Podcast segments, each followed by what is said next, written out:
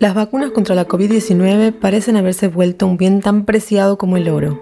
Los laboratorios no dan abasto para cubrir a la población mundial y al mismo tiempo los países más ricos acaparan la mayor parte.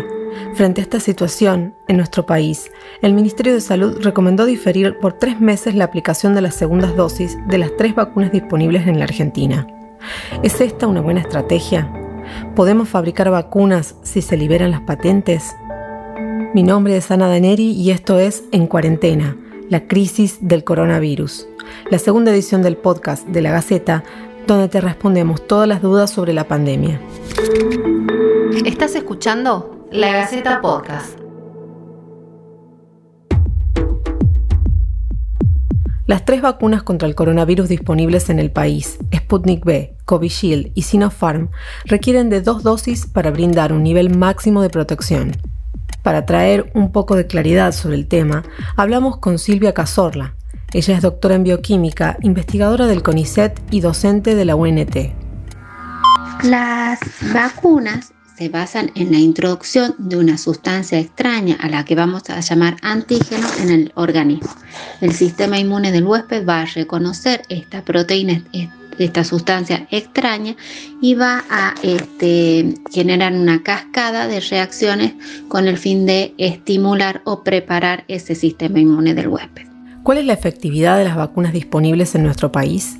Las vacunas aprobadas contra COVID-19 han anunciado porcentajes de entre un 66 a un 95% de eh, efectividad contra la infección por el virus SARS-CoV-2 y esto fue eh, gratamente superior a los valores esperados cuando se comenzaron a desarrollar las vacunas, que eran entre un 30 a un 50% según la Organización Mundial de la Salud. Así que los valores de efectividad que disponemos actualmente de las vacunas son bastante alentadores. La eficacia en general de estas tres vacunas es bastante buena porque están por encima de un 60%. Carolina Maldonado es bioquímica e investigadora del CONICET y actualmente realiza una investigación sobre inmunología.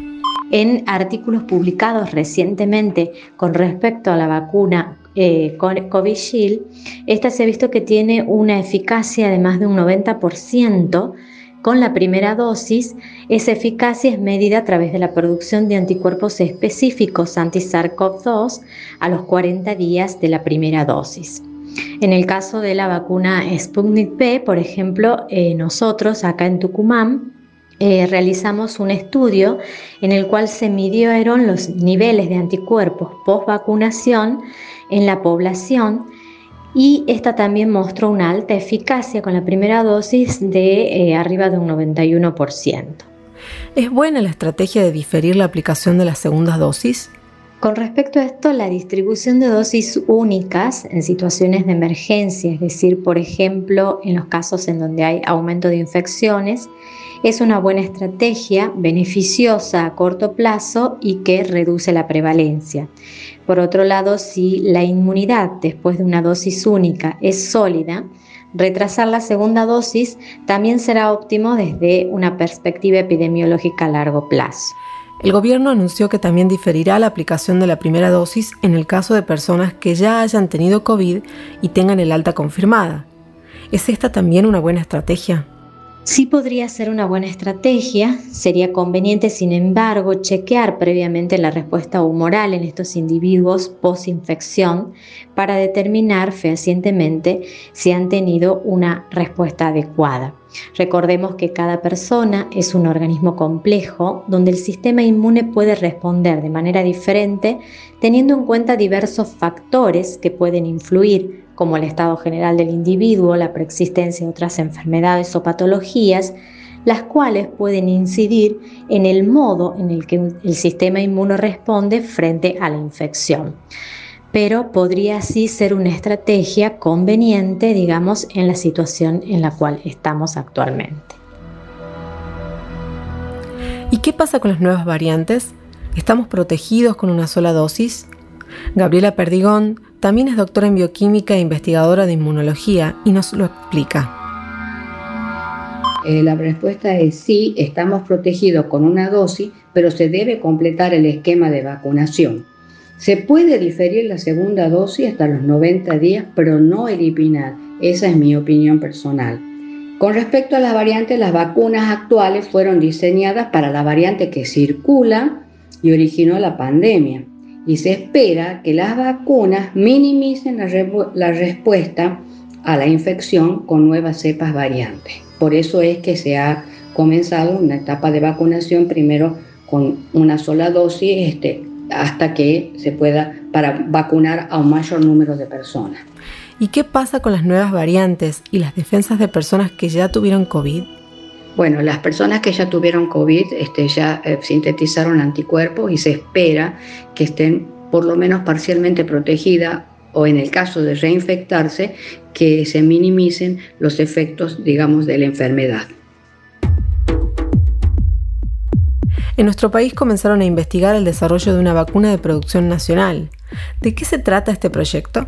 En nuestro país hay un equipo multidisciplinario dirigido por la doctora Juliana Casataro que trabaja en el desarrollo de la primera vacuna 100% argentina contra COVID-19.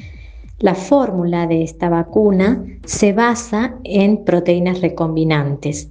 Si bien esta vacuna no estará disponible en un plazo inmediato, realizar ese desarrollo y producir la dosis localmente presentará ventajas a futuro en lo que se refiere a logística, costo y acceso.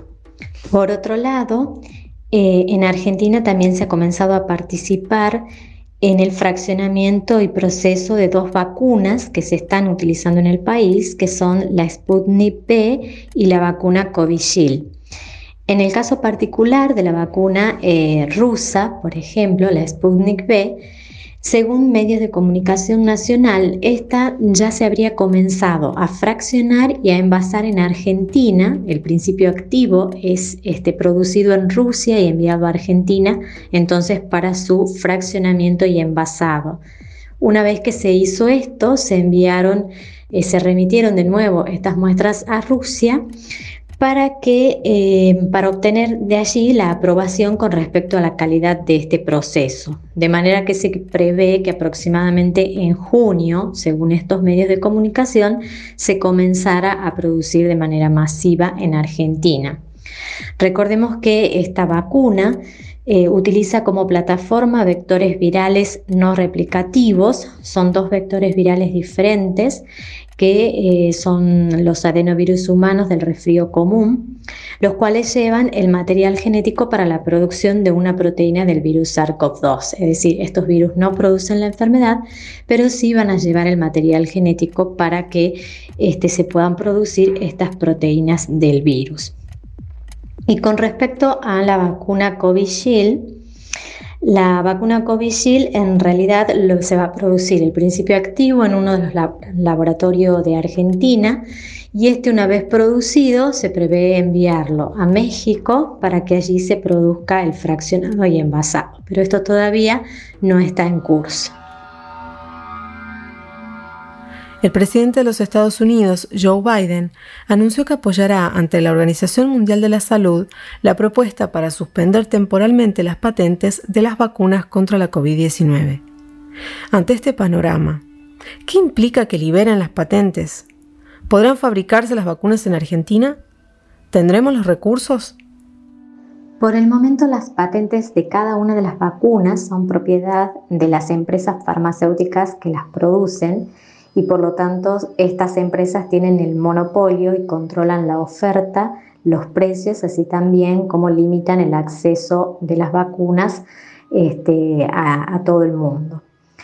La suspensión de patentes por sí misma quizás no consiga en el corto plazo la expansión necesaria de la producción de vacunas. Las limitaciones en el suministro actual son un cuello de botella en la fabricación. Y el mayor problema no es em, más en cuanto a incentivos a la innovación, sino más bien en la escasez de materias primas y de asegurar una buena calidad en la producción. Ah, yo pienso que Argentina cuenta con un alto desarrollo tecnológico en ciencia y no tendría problemas para producir las vacunas, Además, en Argentina eh, es un gran centro de producción de medicamentos con muchos laboratorios nacionales, este, siempre y cuando se cuente con el capital necesario para, para poder asegurar su producción, podría ser este, de utilidad la liberación de patentes.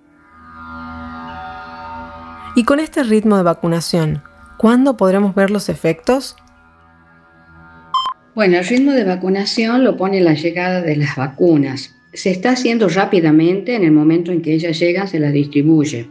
Recordemos que en el mundo hay una falta de vacunas porque no alcanzan con la producción actual necesaria debido al aumento de infecciones por la mayor circulación del virus. Por eso, para poder ver los efectos, nosotros no debemos dejar de proseguirnos protegiendo porque es la mejor medida el uso del barbijo y mantener la distancia entre este, incluso aún en las personas vacunadas. Se debe seguir con este tipo de, este, mm, de protocolo.